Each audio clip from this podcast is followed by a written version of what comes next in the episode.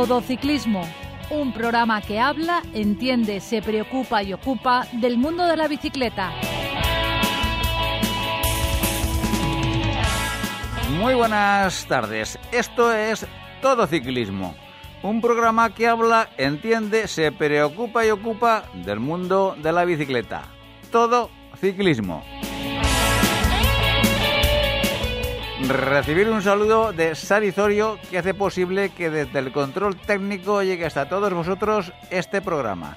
Y de José Villena que nos habla desde la 102.5 Universidad Politécnica de Valencia Radio.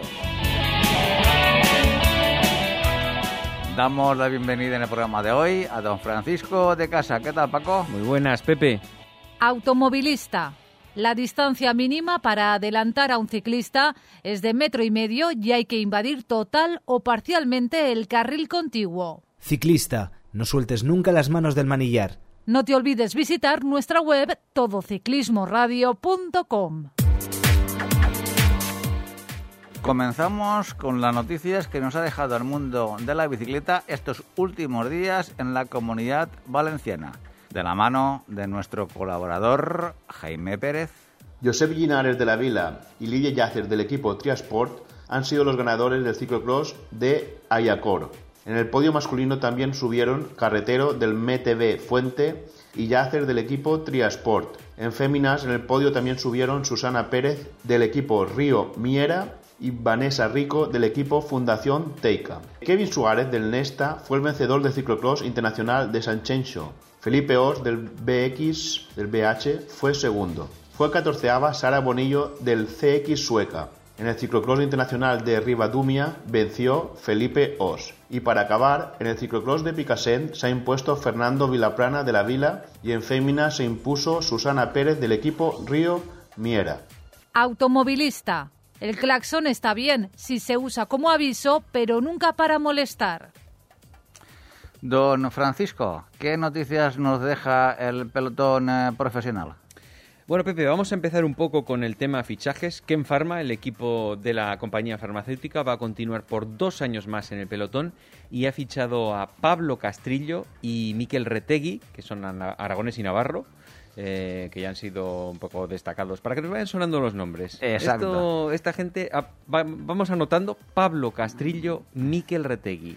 Sí, pero y lo importante, lo importante es que eh, por lo menos un, un par de años más me imagino que estará la empresa farmacéutica mm, apoyando al ciclismo profesional, que eso es lo importante también. Exacto, y se van a un equipo importante, o sea que Sí, empezamos a verles brillar por ahí, o por lo menos que, que nos empiece a sonar. El Trek Segafredo también ha fichado al eritreo Natnael Tesfaction, para que también aprendamos a un chico de 23 años, que aquí todo el mundo está a la búsqueda de figuras, viendo todos los cracks que hay ahora y a ver lo que sale por ahí. Sí, pero lo, lo bonito, lo agradable para el mundo del ciclismo es que, eh, bueno, Eritrea ya tiene algún profesional, pero lo bonito es que se va abriendo el abanico de países donde se van incorporando ya a los equipos punteros a nivel mundial eh, estos ciclistas, que eso es lo interesante, que realmente no nos eh, cerremos eh, solamente en Europa prácticamente y en, y en Sudamérica y, y Estados Unidos, y que cada vez la opción que tengamos de ver a, a jóvenes talentos se abran a nivel mundial. Pues sí, África se va, va apareciendo más de uno, nos queda Asia, ¿no? Un poco... Ahí está, ahí está también. Pero bueno, el Ineos también ha fichado a Pauline Ferrand Prevot, que es una ciclista francesa campeona del mundo de mountain bike y gravel. Eh, bueno, al- a lo mismo que hizo con Top- Tom Pizcock en su momento, que es otro crack y que ahí está dando nombre al equipo.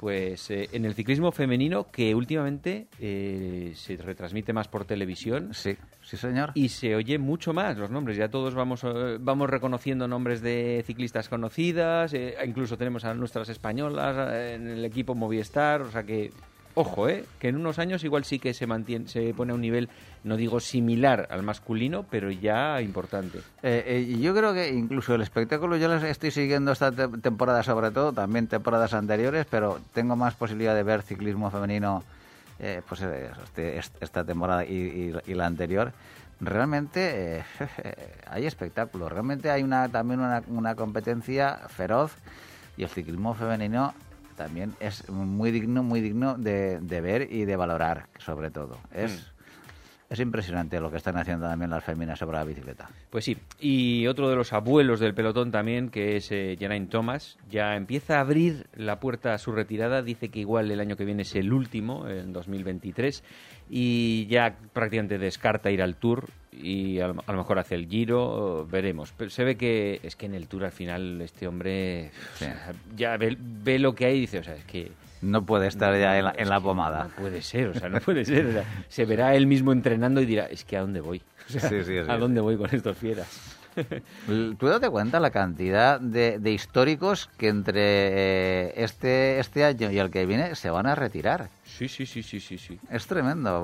Como tú dices, tenemos que ponernos las pilas para ir viendo de ya, a- no solamente a, a- a los jóvenes talentos que ya, ya están entre nosotros, sus nombres, sino a esa nueva generación abriendo el abanico mucho más a esos segundos niveles del ciclismo profesional, pero que están ahí también. Sí, yo creo que todos eh, los abuelos, digamos, han visto ya claramente que es inviable luchar con estas nuevas generaciones y han dicho, me voy.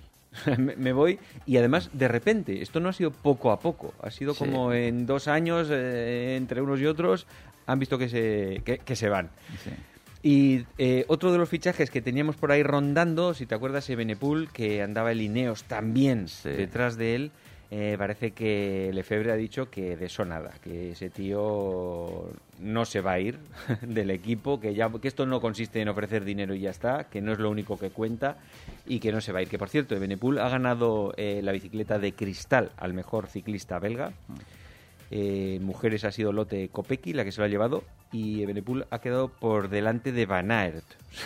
Hombre, yo lo de Benepul me alegro que no se vaya a Lineos simplemente porque hay otro equipo más en liza a la hora de luchar en las, en las grandes citas eh, de la temporada por, por ver a Benepul ahí eh, cómo se puede defender también ante, ante esos grandes equipos y sin duda para mí se- es mucho más eh, espectáculo cara al aficionado que Benepul siga en el equipo que está y no se integre en las filas de un macro equipo como Lineos.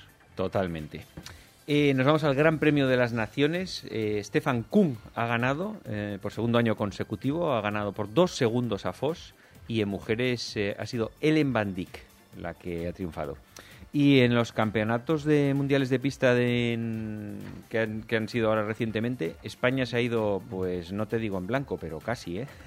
El único que ha destacado ha sido Alejandro Martínez, que ha hecho un bronce, después de estar en una época, él mismo lo dice, que estaba incluso necesitando atención psicológica eh, un mes antes de ir a, las competición, a la competición y, y ha conseguido la medalla de bronce nada menos, bajando del minuto, que es el primer español que lo consigue. O sea que ahí está. Pero para mí el ciclismo en pista es, es un ciclismo, vamos a decir, que en España se considera como, como de segundo nivel. Pues sí, no acaba de explotar aquí, no, ¿no? eh, no, no, no, no termina, pero eh, yo, yo no sé si es que la federación no hace el trabajo como en, otro, como en otras eh, muchas especialidades. Porque aquí al final solamente eh, valoramos lo que es el ciclismo de carretera, porque es lo que más sale por televisión, lo que más consumimos y lo que al final, por supuesto, te llega. Porque desgraciadamente aquello que no nos llega a casa a través de, de la televisión, eh, en el ciclismo eh, es difícil. Yo he estado en campeonatos de Europa desarrollados aquí en el, en el Luis Puig de Valencia. Éramos cuatro. Sí, es, es curioso. y el espectáculo, el espectáculo en el velódromo es, es, que es mayor que en carretera. es mucho mayor. Primeramente que lo ves todo. Una cantidad de pruebas, velocidad, resistencia, eh, combinaciones entre parejas. Es decir, hay una, una serie de pruebas eh, eh, infinitas. Y, y el espectáculo es simplemente eh, eh, impresionante. Yo, yo no sé lo que dices tú, si será una falta de, de, de iniciativa por las federaciones, de Sí. esforzarse en que eso tenga visibilidad, o no, no sé cuál es el es problema. que en que no- España, en España eh, el, el ciclismo en pista es, es como, como un ciclismo, vamos a decir, de fase casi invernal, de, de puesta a punto para la carretera. y hay muy poquitos, muy poquitos, mm, bueno, Sí, sí, tam- también es verdad, Pepe, que igual tú como usuario de la bici, no es fácil que puedas acceder a un velódromo para ver qué es eso, digamos, a practicar o lo que sea. Sí. No es lo mismo que tú te compras una bici y te vas por el monte. Sí, no, pero por ejemplo, nosotros en la Universidad Politécnica de Valencia eh, tenemos un velódromo. Vale, pero Creo que, creo que es la única universidad en el mundo que lo tiene, no lo sé. Y el Luis Puig aquí en Valencia, pero luego a partir de ahí, ¿qué, qué radio de acción tienes que tener para el siguiente velódromo? Sí, no, no, no, es que sobre todo, eh, lo digo porque muchas veces para ir tú a un velódromo no puedes tampoco ir con tu bicicleta personal. Porque las bielas tienen que tener reuniones de condiciones y demás. Aquí nosotros en la universidad hicimos una pendiente para que eh, con cualquier bicicleta mm, convencional venir. nuestra pueda funcionar eh, y, y no pegue la biela en el suelo. Vale, Con porque lo- si no, con la pendiente en las curvas Sí, pegan. Pegan y te puedes pegar uno y te, te- te puedes caer. Obviamente. Por eso te digo que también no lo sé cómo habría que hacer o que las federaciones facilitasen el acceso, el acceso incluso a alguna bicicleta que, que tuvieran preparadas para la para pista y que pudiera la gente acudir, Claro.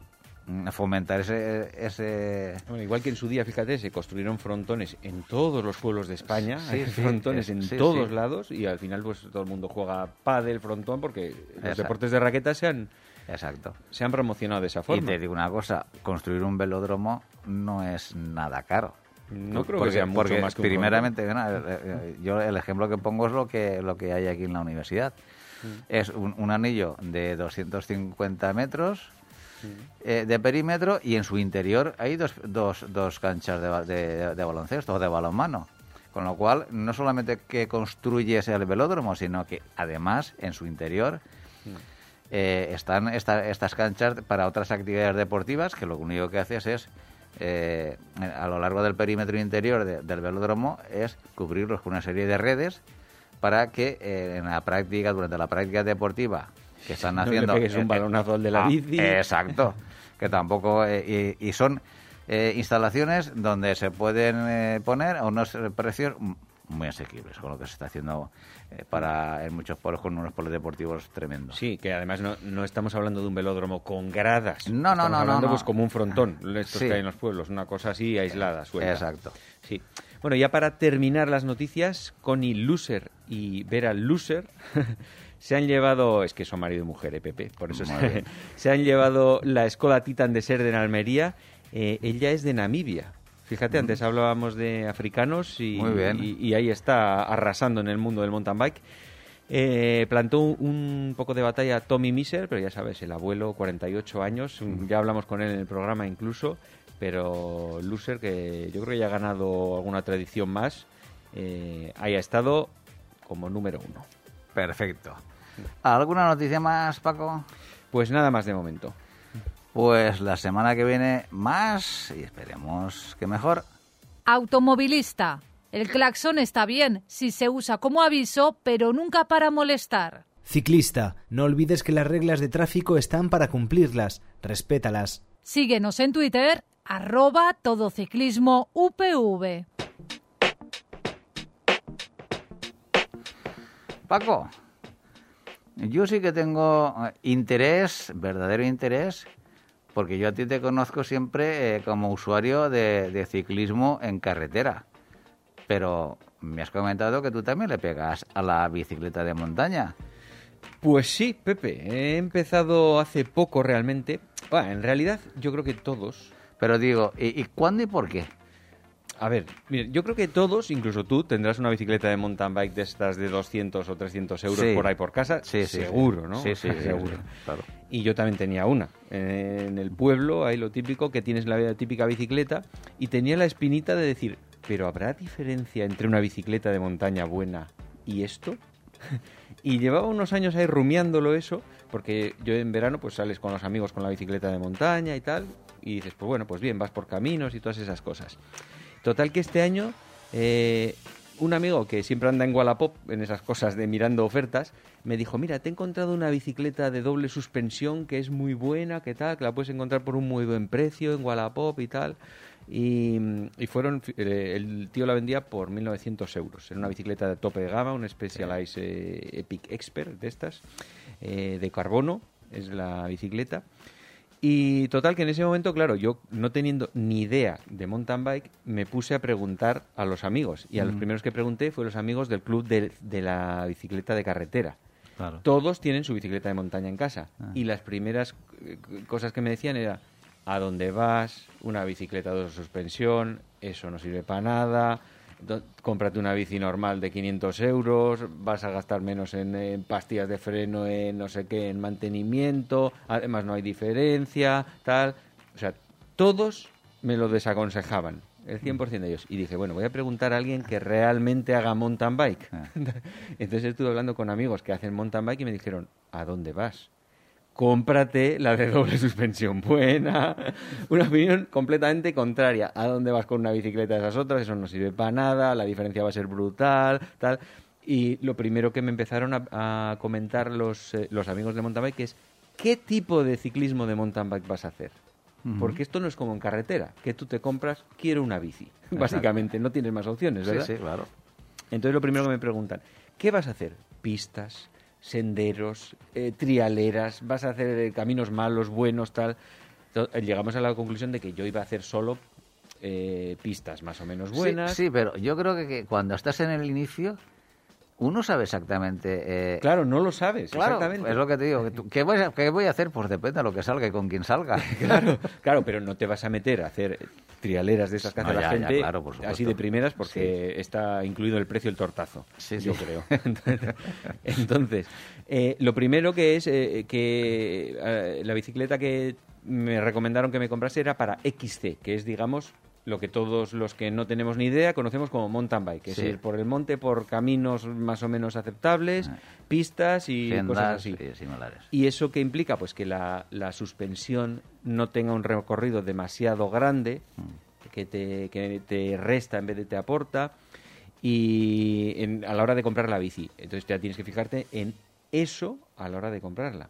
Y luego estaba el tema también de monoplato o ah, no. sí, claro, claro, claro. Claro, que, que yo le preguntaba a los de carretera y, y lo mismo, ¿dónde vas con el monoplato? Eso es una- Le preguntaba a los de mountain bike y me decían, ni pienses otra cosa, es el mejor invento para montaña.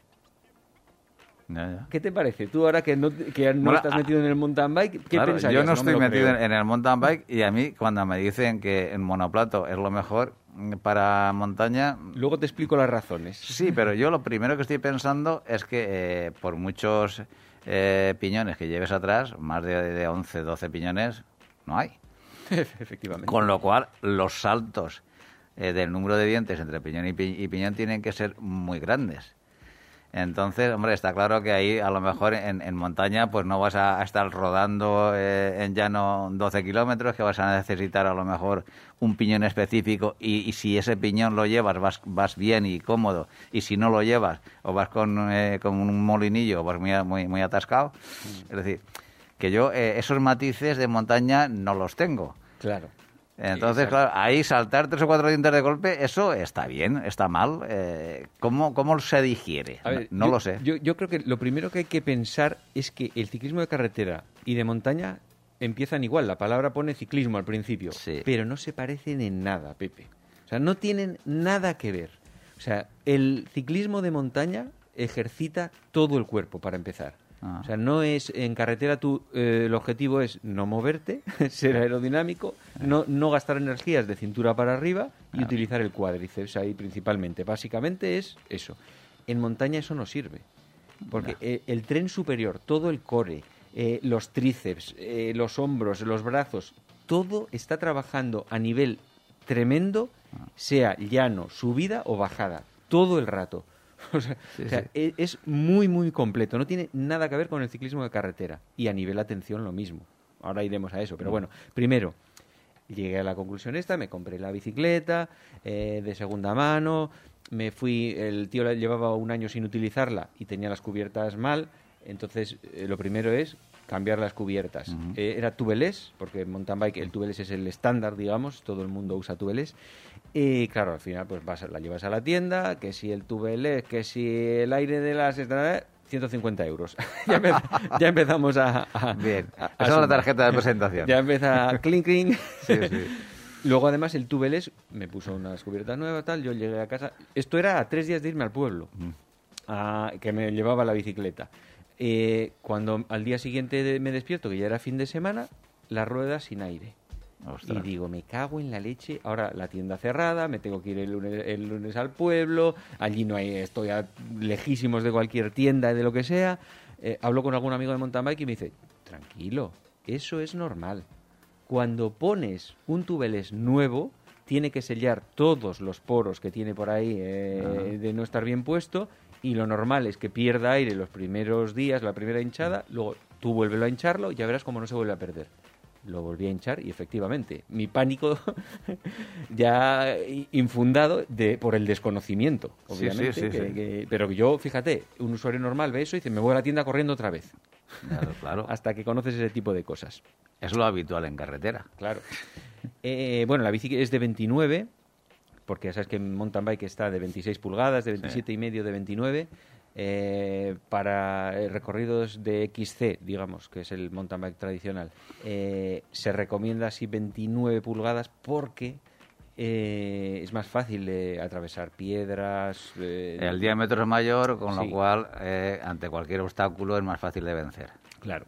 Entonces, en el pueblo yo tenía la otra bici, la típica cutre bici que tenemos todos, y dije un día, voy a probar, salí varios días con esta, todo emocionado, que me pareció una pasada, y dije, igual es que yo estoy, eh, no sé, exagerando las cualidades de esto, con la doble suspensión, lo Eh. bien que voy flotando, tal, lo estoy exagerando, voy a probar la otra un día y, y las pruebo en el mismo recorrido, un kilómetro para adelante, para atrás por un camino, y a ver si noto alguna diferencia o es solo psicológico.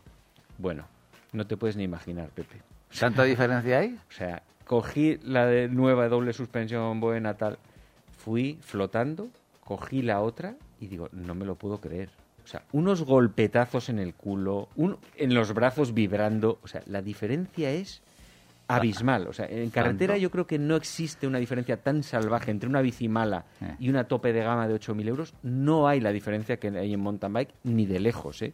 Ni de lejos. Pero las sensaciones que tú tenías cuando ibas con la bicicleta mm, de, de gama baja, vamos a decir, eh, eh, es que eh, tú notabas que los impactos no la no absorbían, porque supongo que esa bicicleta te- alguna suspensión llevaría o tampoco. Sí, llevaba suspensión delantera, la típica Vale. suspensión delantera. Entonces, esa suspensión no absorbía en absoluto. No absorbía en A absoluto. ver, absorbería, O sea, su absorbería cosa. lo, lo mínimo posible, claro, para que tú eh, notases eh, esa, esa variedad tan importante entre, Sí. una, entre una bicicleta y la, y la otra, en el sentido de la absorción de los impactos, de la energía de los impactos. Porque Claro. a ti te transmitía Bueno, te transmite, o sea, a los brazos y al trasero no hay, Todo. o sea, es una cosa que no hay color, o sea, es que una bicicleta mala te lo transmite todo y la seguridad que te da Ahí eh, eh, ahí conduciendo con Exacto. ella es que es, fíjate, yo en el pueblo suelo salir con un amigo que le gusta mucho el mountain bike Mm. y otros años yo salía con esa bici y cutre y él en las bajadas se lanza un poco para adelante, yo me da más miedo y yo iba muy detrás suyo con la bici eh, antigua, digamos. Este año yo no hice nada, solo iba con la bici nueva y que y bajaba siempre delante de este chico Ostras. solo por la seguridad que te ofrece. Porque tú vas, eh, o sea, salva los baches, las piedras, todo, de, de una forma que tú vas mucho más seguro. en Sí, pero tú sí que notas, Notas- esas irregularidades del terreno, sí que Claro, las claro sí, que sí, las claro. notas, claro Lo que, pasa notas. es que eh, a nivel de, de mantener el equilibrio encima de la bicicleta eh, y de seguridad sobre la propia bicicleta, mm, tampoco hay color, no, es no, no se, no se puede comparar. Tú vas muchísimo más relajado y más tranquilo y más seguro. Claro, porque en, en la otra tú viene un bache, yo que sé, un surco en medio del Sí. camino, pas, te lo comes y sales volando. O sea, es que sales Ya. volando. Y Sí, sí, este claro. tipo de suspensiones buenas lo absorben todo muy bien y, y- y te dan una seguridad como si bajaras, no te digo como en carretera, porque tampoco es bajar como en carretera, pero que, que la, la sensación de seguridad es gigantescamente mayor, porque se, se maneja mucho mejor la bicicleta, responde mejor a todo, absorbe todo mejor, o sea, no hay color, o sea, es una Ah. diferencia exagerada. Y, y luego también, eh, bueno, que me ibas a preguntar. No, no, es que, es que le estoy yo dando vueltas al tema y a mí, vamos a ver, nunca me ha terminado de, de gustar la práctica del ciclismo de montaña, Seguramente por lo que tú estás diciendo. Probablemente por Porque yo llevaba, yo siempre la que tengo es una bicicleta cutre de gama baja y entonces cada vez que he salido por ahí, pues claro, mm, me tragaba todo, todo todas las piedras, todo- Claro. todas las irregularidades y bueno, alguna trialera que me metía algún amiguete, Bueno, eh. lo he pasado fatal, porque lo he pasado fatal y con miedo y en fin, claro, y dices, ostras, esto no es lo mío. Claro, pero Pues- por- porque, te, porque no te ofrece la seguridad de una de estas que es otro nivel. Sí, o sea, sí, es otro sí, sí. nivel. O sea, no tiene nada que ver. Claro. Luego también, en mountain bike también tienes el problema, digamos, que la atención que requiere es mucho más grande que en carretera. Tú en carretera vas un poco, puedes ir mirando el paisaje, digamos. Un poquito, Más sí. o menos, puedes, ir, puedes subir un puerto, un puerto lo subes y puedes ir mirando el paisaje. Sí, sí, un puerto sí, porque eh, no estás eh, tan, in- tan dentro de un pelotón.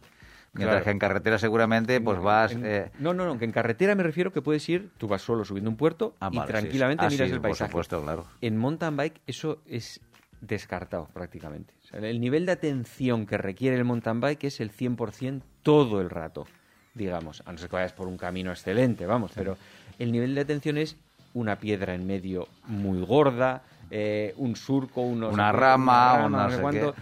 Es el 100%. Ahí no puedes estar despistado porque te vas al suelo, te metes un tortazo, seguro. O sea, Sí, sí. Requiere mucha más atención, incluso para beber agua con un solo brazo, que en carretera es lo normal. Sí.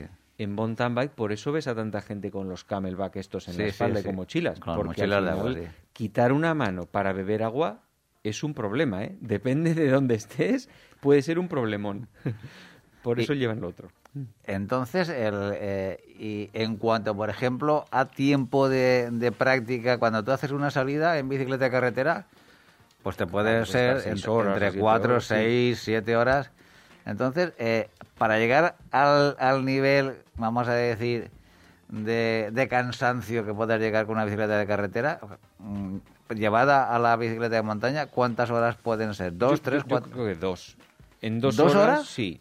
¿En Yo- dos horas? Sí, sí, sí. sí. Yo, ¿Estás yo- ex- exhausto al nivel como si estuvieras en una, una salida de 5 o 6 horas de, de Yo- carretera? Yo, creo que sí. Que en- yo lo- la salida más larga que hice fueron dos horas y media o así. Eh, de, de- en todo el verano, dos horas y media. Pero es que ten en cuenta que son dos horas y media con el cuerpo entero. No solo es de cintura para abajo, el cuerpo entero y la mente entera atento a, Sí. a lo que está pasando. O sea que, a ver, si vas de paseo, no. Pero digamos al mismo nivel. sí, que tú pones esfuerzo y tal. En dos horas y media es una brutalidad en, en mountain bike. Claro, yo me imagino también que aparte de por eso, sino que el, el nivel de esfuerzo que exige eh, para, un, para unos mismos kilómetros, el desnivel acumulado siempre es mucho mayor en montaña. Sí, claro, igual en 40 kilómetros haces 1500 metros de desnivel. Joder. Eso con millones de piedras, y de- Sí, sí, que es- sí, no son los sí. 1500 de carretera, ¿eh? tampoco, o sea, son mucho, mucho más complicados. Y luego también tiene otra cosa muy diferente a la bici carretera. Todos estamos acostumbrados a que tú tienes tu bici y cada año y medio miras a ver si le pasa algo a la bici. Sí, Es que no le pasa nunca nada. Siempre funcionan los, los cambios. to- afortunadamente. todo funciona bien. En las mountain bike, cada día tienes que hacer algo. O sea, el mantenimiento es brutal, Pepe. O sea, primero, que la bici siempre llega hecha una mierda cada vez que llegas a casa. Tienes que, cuando llegas a casa tienes que ir con la, con la manguera de agua y, y limpiarla prácticamente. Todos, todos, todos los días, porque si no, la cadena se queda con, con tierra, con Con cosas. tierra, y ya no te digo que esté lloviendo, ¿eh? en sitios normales, con simplemente con el polvillo, con Sí. todo eso, es inevitable. Siempre hay que lavar la bici y volver a engrasar la cadena cada salida. Buah. que es una brutalidad comparado con los que estamos acostumbrados Sí, a sí. carretera, que no haces nada. La diferencia, imagínate. Y luego la de incidencias que tienes. Que se me rompen eh, las pastillas de freno, que si no sé qué. O sea, yo he aprendido, en, en en una semana ya tenía que saber purgar los frenos, quitarle el líquido, poner otro líquido, cambiar las pastillas. eh, de todo, porque es que te pasan todo el tiempo Oye, cosas. pues te, te voy a llevar en mi bicicleta. Que, mira, justamente yo tengo problemas con los frenos eh, hidráulicos. Con purgar los frenos. Sí. Eso es muy fácil, Pepe. Ya los he hecho diez veces este verano, por ah, decirte pues, algo. pues eso está bien. Eh, De hecho, un día me pasó una cosa que, que la verdad es que tuve suerte, Pepe, porque bajando eh, por un pedregal de estos que bajas que dices, se me desarma la bici en cualquier momento, Sí. eh, Después del Pedregal, 100 metros después, se me salió la rueda de atrás. El eje de la rueda se, sa- salió. ¿Se salió? Se salió el eje de la rueda y la rueda quedó enganchada contra el cuadro. Sí. Menos mal, quedó enganchada contra el cuadro. ¿Y no te caíste? No porque justo iba a veintipico, se frenó la bici entera y Sí. yo pensé, ¿qué ha pasado? Se han bloqueado las zapatas o algo. Y, y derrapando, derrapando, Sí. se paró. Pero eso fue la suerte de que si me pasa un minuto antes en la bajada esa de piedras, El, el tortazo es impresionante. el tortazo es de, de épico. Pero entonces tú en la rueda trasera llevarías disco de freno. Eh, se rompió, se lo que a las decir. pastillas. El disco no se rompió, no le pasó nada, curiosamente. Ah. Fíjate que se doblaría, pues rompió todo lo que es eh, la- el... Sí, el, el- el soporte de las pastillas. y- Exacto. Eso se rompió, lo tuve que cambiar, por supuesto, aprendiendo a todo eso. Y... Pero fíjate, luego consultando con otros amigos de mountain bike, me dijeron, es que mountain bike hay que estar siempre revisando los tornillos estén bien apretados, porque claro, esto sufre salvajemente, Pepe. O sea, tú vas Sí, sí. por, por pedregales y vibra todo. Claro, las exigencias mecánicas al cuadro y a los distintos componentes de la bicicleta no tiene que ver nada con carretera. Exacto. En carretera allí lo más, lo más que puedes hacer es que un llantazo, Sí. que la, la llanta se doble un poquito y bueno y revientes la, la cubierta y bueno la, la cámara. Vamos, bueno. que eso te pasa en los primeros dos kilómetros de mountain bike, de mountain bike 16 veces. O sea, que, o sea que eso nada. Me estás quitando la ganas de, de coger la bicicleta No, de montaña. Esto, esto suena así, pero es espectacular, ¿eh, Pepe? Eh, te- bueno, te entonces, entonces económicamente es, es, es muchísimo casti- más caro que en casti- carretera. Claro, castiga mucho más la bicicleta de montaña que la, que la de carretera. Sí, sí, sí, sí. O sea, yo creo que no hay color. Una bicicleta de montaña sufre pff, en un año lo que una de carretera en 17, por decirte algo. Es que Entonces, comprarte una, una bicicleta de montaña de segunda mano. Ahí está el pensamiento. Tendría, tendría que, que, se- Que- ser un examen quién. mucho más exhaustivo a la hora de, de adquirirla que una de carretera. Yo creo que sí, porque al final está recibiendo golpes todo el rato eh, por todos los sitios. Entonces, también es verdad que probablemente si se ha dado un golpe fuerte la haya partido Ya. directamente. O sea, sí, y se vean los tortazos realmente, porque es que al final si te van a vender una bici, eh, imagínate, se te ha roto tal cosa, es que ya se ve. O sea, es que ahí se parten, no es que digas hay una fisura, porque si hay una fisura no te aguanta otro día. La bici. sí, O sea, no, sí. no es como una carretera, igual tienes una fisura y aguantas cinco meses sin saberlo. Sí. Eh, pero esto no. no, no. Sí, las solicitaciones mecánicas son distintas y si tienes un inicio de, de grieta, la grieta avanza rápidamente. Sí, también, por ejemplo, también es mucho más peligroso en el sentido de que un día llueve en carretera, llueve y más o menos, bueno, es peligroso, obviamente, pero tiene un nivel de peligro X que en montaña se multiplica por mucho porque las gafas se te van empañando, te va cayendo un poquito de agua y ahí es crítico. Tienes que ir viendo el camino todo el rato. Sí, sí, si no te comes una piedra y también- Seguro. o sea, esto parece que quita las ganas, Pepe, pero, pero como, como experiencia, yo creo que eh, es muy espectacular porque vas por sitios perdidos, Sí. eh, escuchando la nada, no oyes coches. Es que eso es lo que me da envidia a mí de la bicicleta de montaña, porque en mi, en mi pueblo, en, en mi pueblo, que es un pueblo mm, perdido también, muy pequeñito, eh, hay muchos más practicantes de bicicletas de montaña que de carretera. Claro. Y sobre todo acceden a sitios que yo nunca he ido. Exacto, llegas a sitios perdidos, Sí.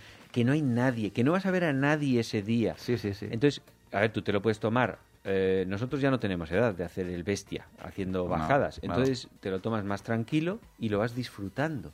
Sí, sí. No quita que tengas que prestar más atención al suelo para que ir- irregularidades.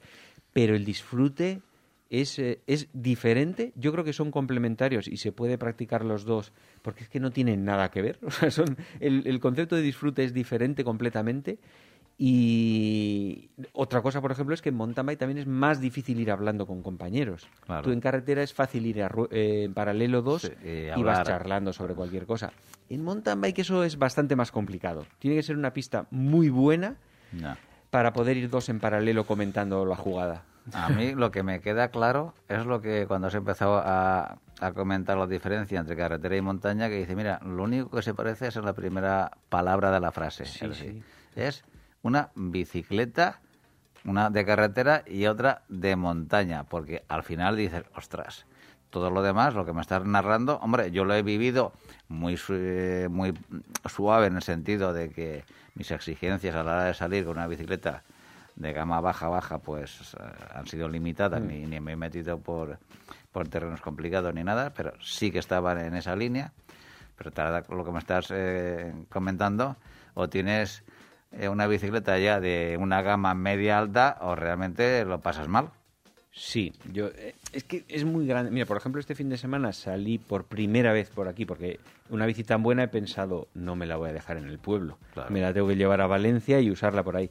Y este fin de semana por primera vez salí con unos amigos aquí por la Calderona y una de ellas era una chica que llevaba una bici de esas malas que tenemos todos. Mm. Y en un momento ella iba muy reventada y hay otro chico que tiene una bici buena, que tiene la misma talla que ella, y le dijo, cambiamos la bici. Eh. Cambiamos la bici y la chica iba que dijo, bueno, no me lo puedo creer.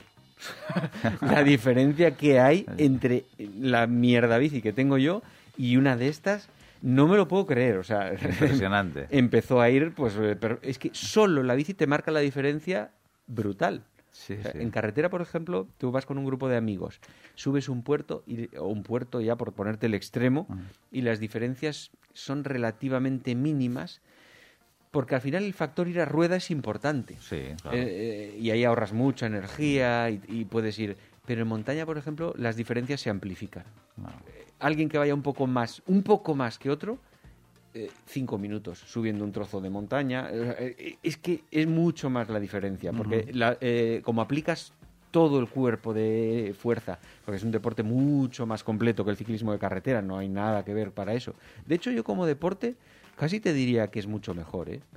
Como sí, claro, porque al fin y al, cabo estás exigiéndole a tu cuerpo que esté mucho más a punto todos los músculos. Claro, y, y, y además no es eh, en ciclismo de carretera, digamos, que tú lo, eh, ejecutas un ejercicio de forma muy igual todo el tiempo, sin golpes laterales y sin nada. Y, y, en, o sea, y en montaña no. En montaña vas todo el rato para un lado, para el otro. O sea, vas ejercitando los tendones, los músculos, todo en todas las direcciones, que eso al final es más completo. Es mucho más completo. Y yo creo que, vamos a ver.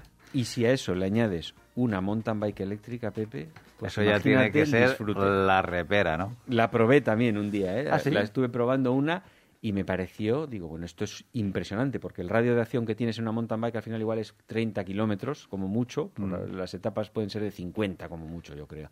Y, y, en una eléctrica amplías ese rango a 60 o 70 kilómetros de radio, por decirte algo, y, eso ya te da una burrada de caminos increíble. Y el disfrute es mucho mayor. Sí, sí, sí, sí. Por eso yo creo que es una de las opciones donde el 80% de de bicicleta de montaña que se está vendiendo ya hace unos años en España eh, siempre es con, con, sí, sí. una, eh, con, motor eléctrico. Yo al que le pique un poco la curiosidad le diría, alquílate una bici un día buena, no una mala, una sea eléctrica o no. Si es eléctrica vas a alucinar, eso seguro. Una eléctrica de doble suspensión vas a alucinar.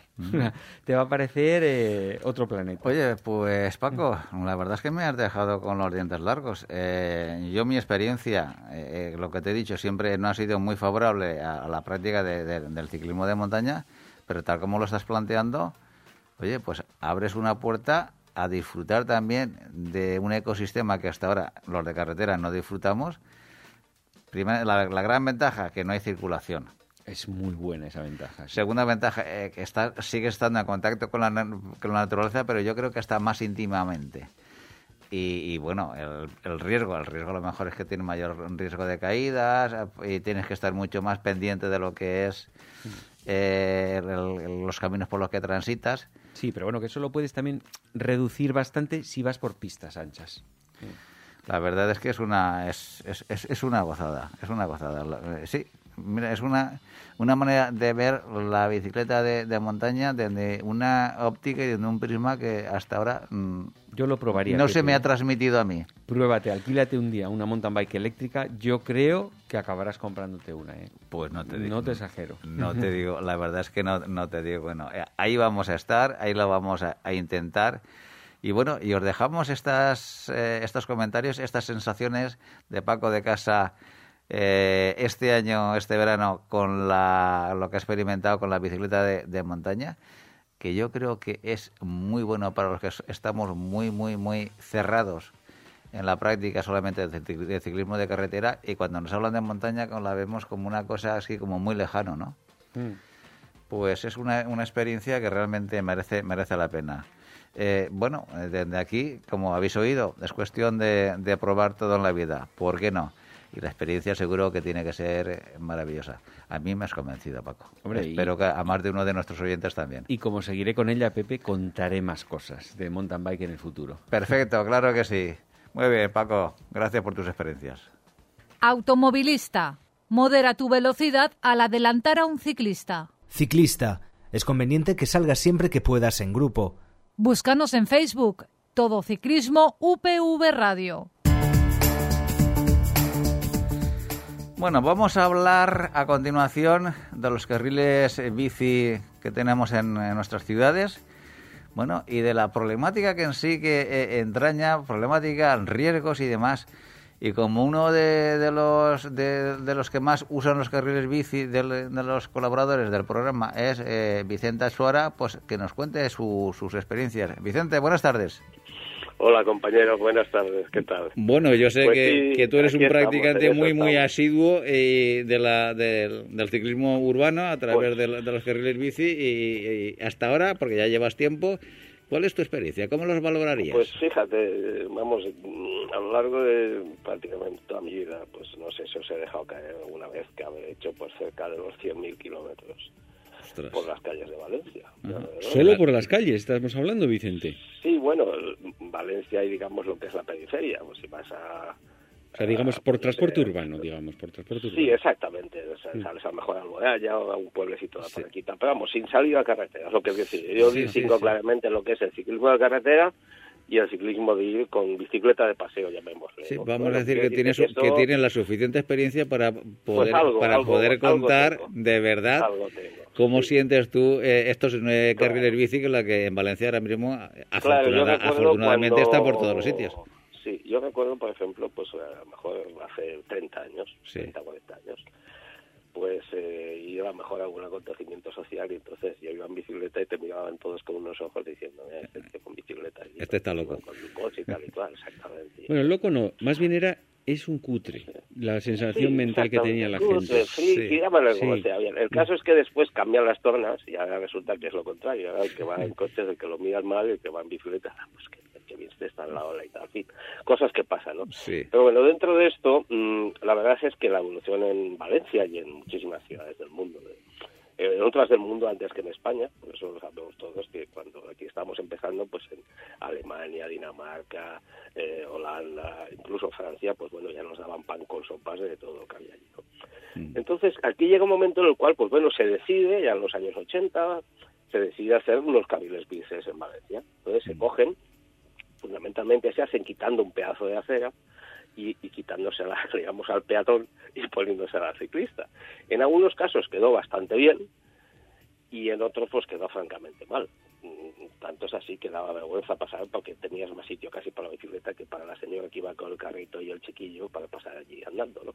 Pero bueno, eso también eran los casos, los casos. Pero sí es cierto que había pues eh, se separó aquello y entonces pues habían infinidad de, de de sacs que ibas por un carril bici y de pronto se acababa y decías, bueno, ¿y aquí qué? ¿Aquí esto por dónde he hecho ahora? Pues es que ni te ponía ninguna indicación, te tenías que bajar o subirte a la acera o bajarte por donde iban los coches.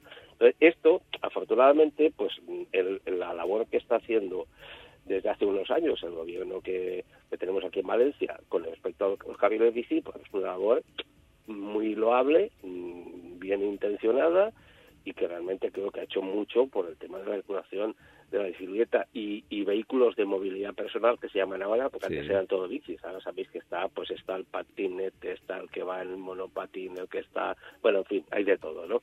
Es una fauna que vamos por ahí todos mezclados. Pero bueno, lo bien cierto es que se ha hecho un esto. Pero ¿qué es lo que pasa? Entonces ahí es donde entro yo. Pues claro, eso aumenta el número de, gente que va por esos viales, claro, es lógico, está, la gente está eso y, y ha aumentado clarísimamente, ¿no? Entonces, claro, lo que ves es que, mmm, bueno, esa es mi sensación, que en aras de, hacerlo todo de golpe y caiga quien caiga y caiga los chuzos de punta o no caigan de punta, la gente se queje o no se queje de jefe, entonces lo que, lo que a mi entender, pues se ha hecho una manera, digamos, en plan precipitado, en muchos casos, otros casos están bien hechos, los casos más precipitados. Entonces yo, pues ya hace años ya estuve denunciando aquí, por ejemplo, pues el famoso anillo ciclista, pues en muchas zonas era una fuente de peligro porque el, peatón, acostumbrado a, los pasos de cebra, pues echaba el paso cebra pensando que era un paso cebra, cuando ese paso cebra simplemente era la continuación del paso cebra que tenía el semáforo delante. Pero como él el semáforo lo, veía nada más que en el tramo donde van los coches, pues él veía que el tramo cebra que estaba al lado de la acera, separado de la acera porque era un carril segregado, pues lo, te lo pasaban y tenías que pegar unos frenazos, unas cosas tremendas. Y encima les decía algo y se enfadaban. Decían, ¿no ve que esto es un paso cebra? Bueno, así estuvimos meses, incluso te diría que años. Al final el ayuntamiento se dio cuenta y en algunos sitios, que no todos, por ejemplo, un sitio clásico fue porque ahí hubo accidentes y hubo líos y todo delante de la estación del norte, pues entonces eh, pusieron una, os habréis fijado una vez, que pone donde está el peatón que va a bajar de la acera a cruzar el, carril bici, ¿eh? Pone por favor espérese al verde para pasar, pintadito ahí abajo. eso no está puesto ni mucho menos en todos los sitios, pero por lo menos ya pusieron eso y a la gente, el que lee un poco y mira dónde pone los pies, pues se da cuenta que tiene que esperarse, que es, es como un semáforo más, pero bueno, es así.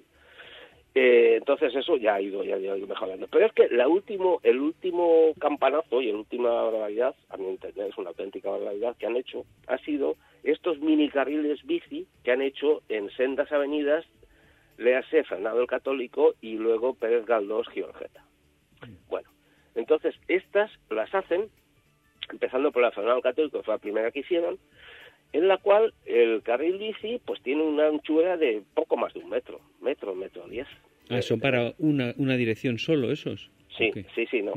no, se puede ir bien, se puede ir bien. Pero ¿cuál es el problema? Ahora te digo cuál es el problema. digo porque yo lo he pasado aunque eso después en Pérez Galdós ha multiplicado por dos o por tres el, el problema. Entonces, claro, está la acera, tienes el mini carril bici, y luego a tu izquierda directamente tienes el carril bus. Sí. Y claro, ¿qué es lo que pasa?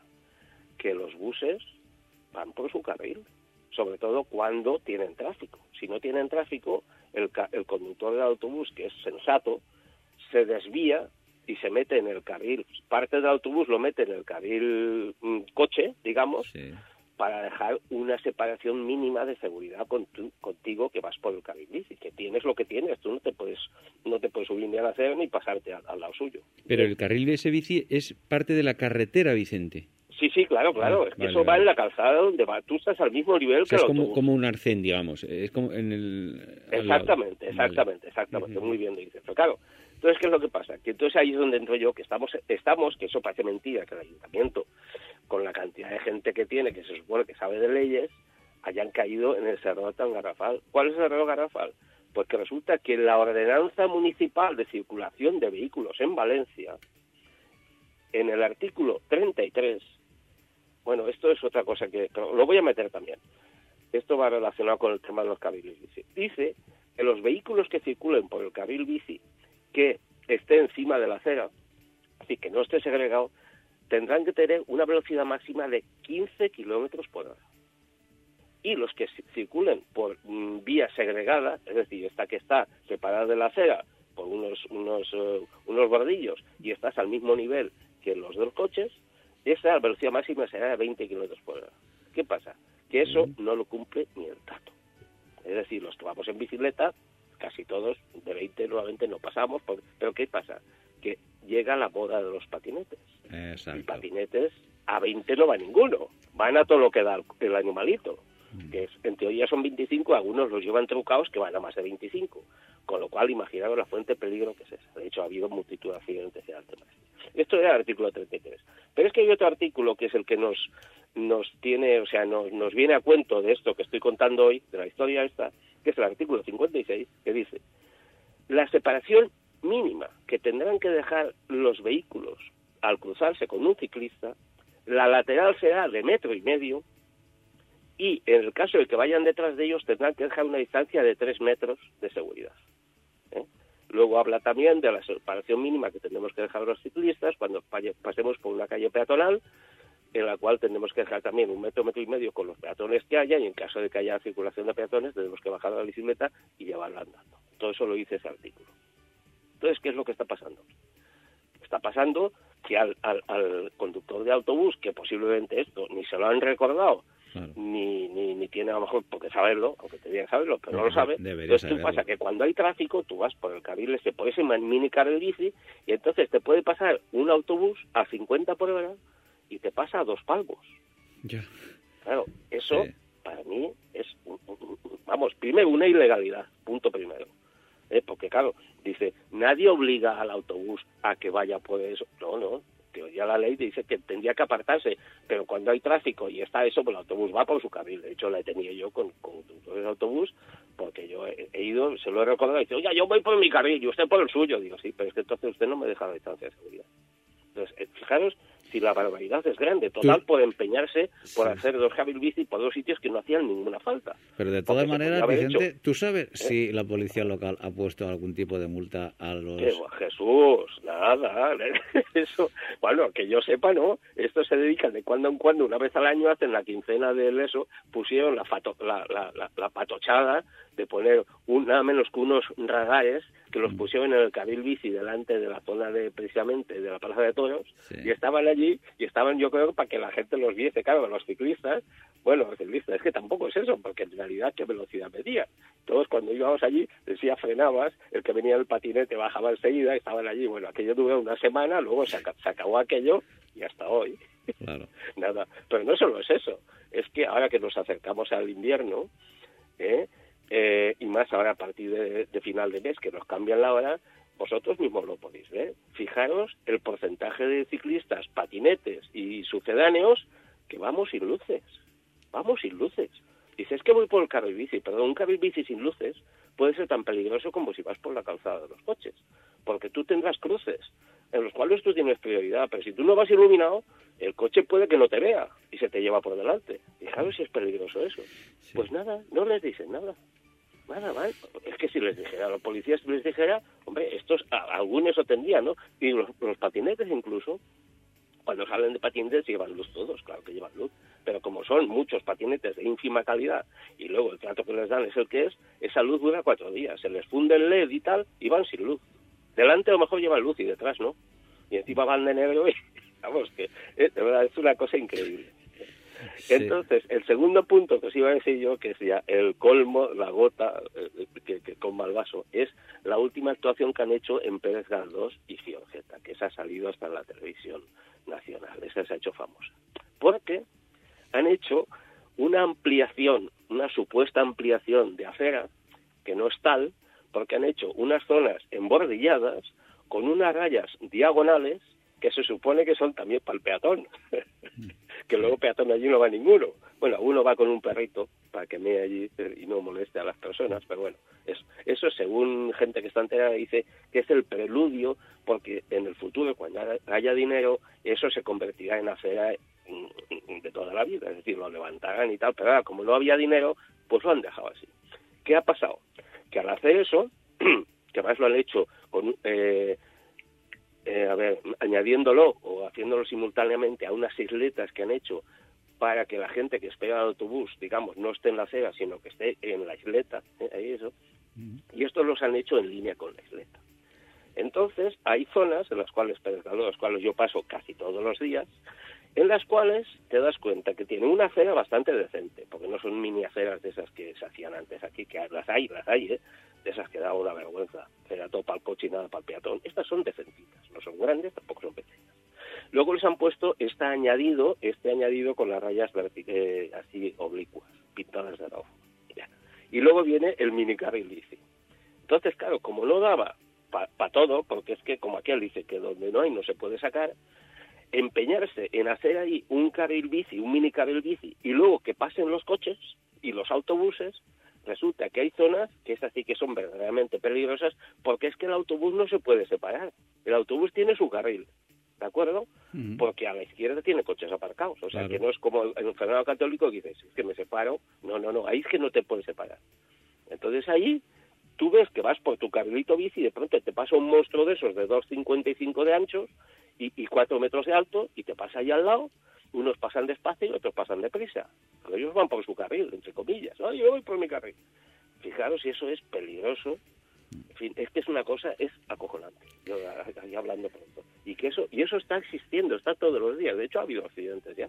No, la Hubo verdad. un accidente en la zona de Fernando Católico. Yo casi había pasado 10 minutos antes. Fijaros si 10 minutos había pasado yo por ahí. Vas por Fernando Católico y tú vas por tu dirección Plaza España y tú vas por tu mini carril bici y vas tiqui tiqui tiqui tiqui muy bien entonces a tu izquierda tienes autobús Vale. pero a la izquierda del autobús viene el coche que cuando llega Ángel Guimerá puede torcer a la derecha Sí. pues fijaros el sándwich, el empanado que se hace ahí. Entonces iba un ciclista, el autobús paró, parece ser, porque el, el ciclista mm, tenía iba por su lado y él paró y tal. Y entonces resulta que un coche que venía a la izquierda tuerce a la derecha para meterse por Ángel Guipega. Fijaros la ensalada que se hizo total, el ciclista al suelo, se, no, afortunadamente no fue más que un golpe, una herida en la pierna, pero fijaros lo que podía haber pasado ahí Claro. incluso yendo en coche es un peligro. O sea, es que son, son situaciones ¿qué necesidad había de haber hecho ese mini carril asqueroso y pequeñito y, y mal hecho ahí? ¿Eh? De verdad, increíble. Pero, Pero la- ¿y tú antes por Sobre dónde todo ibas que es una ilegalidad, pero sobre todo yo detrás Sí, de todo señor. esto voy es que se está todos los días se está cometiendo la ilegalidad de los autobuses que pasan al lado del ciclista por descontado ni metro y medio ni metro, que te pasan a dos palmos. Pero Vicente, ¿y tú antes de existir ese carril, cómo ibas? ¿Por, el, por, Por el los carril coches? por el carril bus, claro, claro. Por el carril que bus estándar y hasta en el medio del carril. que se fuera, va ¿no? como vamos todos cuando venimos, sí, sí, sí, claro, cuando venimos por el carril bici que viene de la vía Augusta, digamos, atraviesas el puente de Aragón Sí. y cuando llegas a lo que es la Gran Vía, en la Gran Vía, los ciclistas vamos por el carril bus. Pegados a la derecha, ¿me entiendes? Pegados sí. a la derecha. Entonces, el, el autobusero que va por allí te ve, al principio tuvimos algunos problemas, pero ahora la verdad es que los hombres tienen un, un trato exquisito, os lo puedo decir porque yo paso muy a menudo, y los hombres se separan, ¿me entiendes? Y Mm. tú vas por tu por el carril suyo, a dos palmos de la acera, que no vas a ir encima del bordillo, ¿no? A dos palmos de la acera, pero el hombre se, se, se te separa y pasa directamente. Aparte que ahí, como siempre hay los atascos que hay, tampoco pueden coger mucha velocidad, porque anda, que los atascos que hay cuando llegas a Rozafa son de UPA. Sí, pero vamos, que si, si tú lo tienes solo un carril, al final tú formas parte de ese carril y te tienen que adelantar. Pero si tú vas como en el arcén ese, todo el mundo da por hecho que eso es otra... Exactamente. Oiga, que usted ya tiene eso. Vaya usted por ahí, oiga, vaya usted por ahí, pero no me pase usted a, a dos palmos de, de distancia mío. Y algunos, ya te digo, unas velocidades, claro, un bicho de estos a 50, 55 por hora, mm, asustan, ¿eh? Os Sí, pero bueno, que y tú- la bandada de ayer que te pegan es guapa, ¿eh? Vicente, ¿tú, tú no, no Es tienes lo que hay, chicos, ¿eh? es lo que hay. No, pero lo que digo, ¿tú no tienes conocimiento de que algún usuario de la bicicleta haya demandado al, al ayuntamiento por, eh, Pues es por el, dis- por el verdad es que diseño de, no- de- de estos carriles? no eh, yo sé que ha salido en la prensa, ha salido cosas, supongo, pero es que, ¿qué, qué, queréis que os diga, chicos? Yo me sabe mal porque me, me sabe fatal porque yo lo llevo en el alma el tema de del ser ciclista y valenciano. Pero el meninfotismo de los valencianos mm, yo creo que existe todo. Sí. Y aquí es un aquello que nos quejamos todos, pero luego nadie hace nada, ni se queja de nada. Y también cuando, hombre, cuando salió, mira, os voy a decir un detallito. Yo en el año, eh, a los seis meses de haber puesto el anillo ciclista, me entrevisté yo con Fernando Giner, que no sé si sabéis que es un- el concejal, o uno de los concejales de Ciudadanos en Valencia. Porque yo lo había visto en bicicleta, por el anillo ciclista, ahí en la calle Colón y tal, y lo vi en bicicleta y dije, "Ese voy a hablar total, que como entonces estaba el tema ese, lo que era al principio, que no habían puesto expreso usted en verde y allí pasaba lo que pasaba, digo, voy a hablar con él. Y el hombre me dio, que todavía lo tengo, un, un estudio que había hecho él o sus colaboradores, ya no lo puedo decir, sobre el anillo ciclista y sus defectos que tenía, entre ellos el tema este de mala señalización, el semáforo ponerte se lo ponían al lado, cosas de estas, ¿no? Que eran potenciales eh, mm, peligros. Bueno, pues pasaron meses y meses y meses. Tuvo que pasar un año, año y medio, para que entonces pintaran lo de espero este al verde. Entonces digo, bueno, es que al final, es que no, es que no, es que aquí, de este país, el que manda hace las cosas porque sí, porque ordeno y mando. Y como yo tengo la razón y lo hago, pues el que me dice que no, pues pues lo, lo tacho de lo que sea y no le hago caso. Entonces, claro, por eso digo que es que es una pena que la labor tan buena que han hecho en Valencia, que Valencia se ha quedado una ciudad en ese aspecto muy bien, muy bien, porque se circula muy bien y da mucha seguridad y, y, y, de esas los han quitado y están y lo están haciendo todavía, ¿no? pero hombre, cuando hay puntos negros, por amor de Dios, no os empeñéis en eso, sí, coger a técnicos, pero el técnico no es el técnico que ha estudiado en la facultad o en la escuela de ingenieros y te hace unos planos maravillosos y una rotonda, no, no, no, no, no, no, no perdón, ese tiene que asesorarse de un técnico usuario, de, ese lo que tiene que coger gente En fin, no me pongo yo como nadie, pero gente que, que, vaya en bicicleta todos los días y, y, que tenga dos dedos de frente y le diga, mire, esto está así, pero mejor sería que lo hiciese así. ¿Me entiendes? Perfecto, Vicente, nos dicen que estamos ya fuera de tiempo. Bueno, chicos, perdonad el ladrillo que os No, no, no, no, no. oye, no, no, es que yo me, es que tenemos que conocer la problemática que hay, las circunstancias que hay y bueno, y esto pues, supongo que llegará más o menos a los responsables municipales y, que, y que le pongan solución al problema. Efectivamente, porque realmente yo creo que sí, yo creo que sí. Claro que sí, Vicente. Chicos, pues nada, eso es todo. ¿eh? Muy bien, oye, pues muchas gracias por colaborar, un día más. Y gracias por toda vuestra labor, que es maravillosa. Un abrazo, Vicente. Bueno, pues como decimos, prácticamente estamos ya fuera de, horario y antes de despedir el programa de hoy, recordar la excursión que tiene prevista la Peña Ciclista de Valencia. Eh, de, la, Universidad Politécnica de, Valencia. De Valencia, la única que hay, Pepe. Eh, sí, eh, pues, menos mal que no es así. afortunadamente el ciclismo está, está muy querido por la sociedad valenciana. Destino, eh, Cuart el ruta, y saldremos eh, por Bonanza, Náquera, Oronet, Torres Torres, almorzaremos en Cuart de l'Elbas, camino de retorno por Camí de Troll, Pusol y Valencia. Hora de salida, ocho y media de la mañana. Os esperamos, como siempre, en, en la puerta del pabellón polideportivo de la Universidad Politécnica de Valencia. Hasta aquí el programa de hoy, don Paco. Hasta la semana que viene, Pepe. Nos vemos, nos escuchamos el próximo lunes y a todos vosotros os esperamos el próximo lunes a partir de las seis y media de la tarde y los jueves a partir de las doce del mediodía. Ser felices.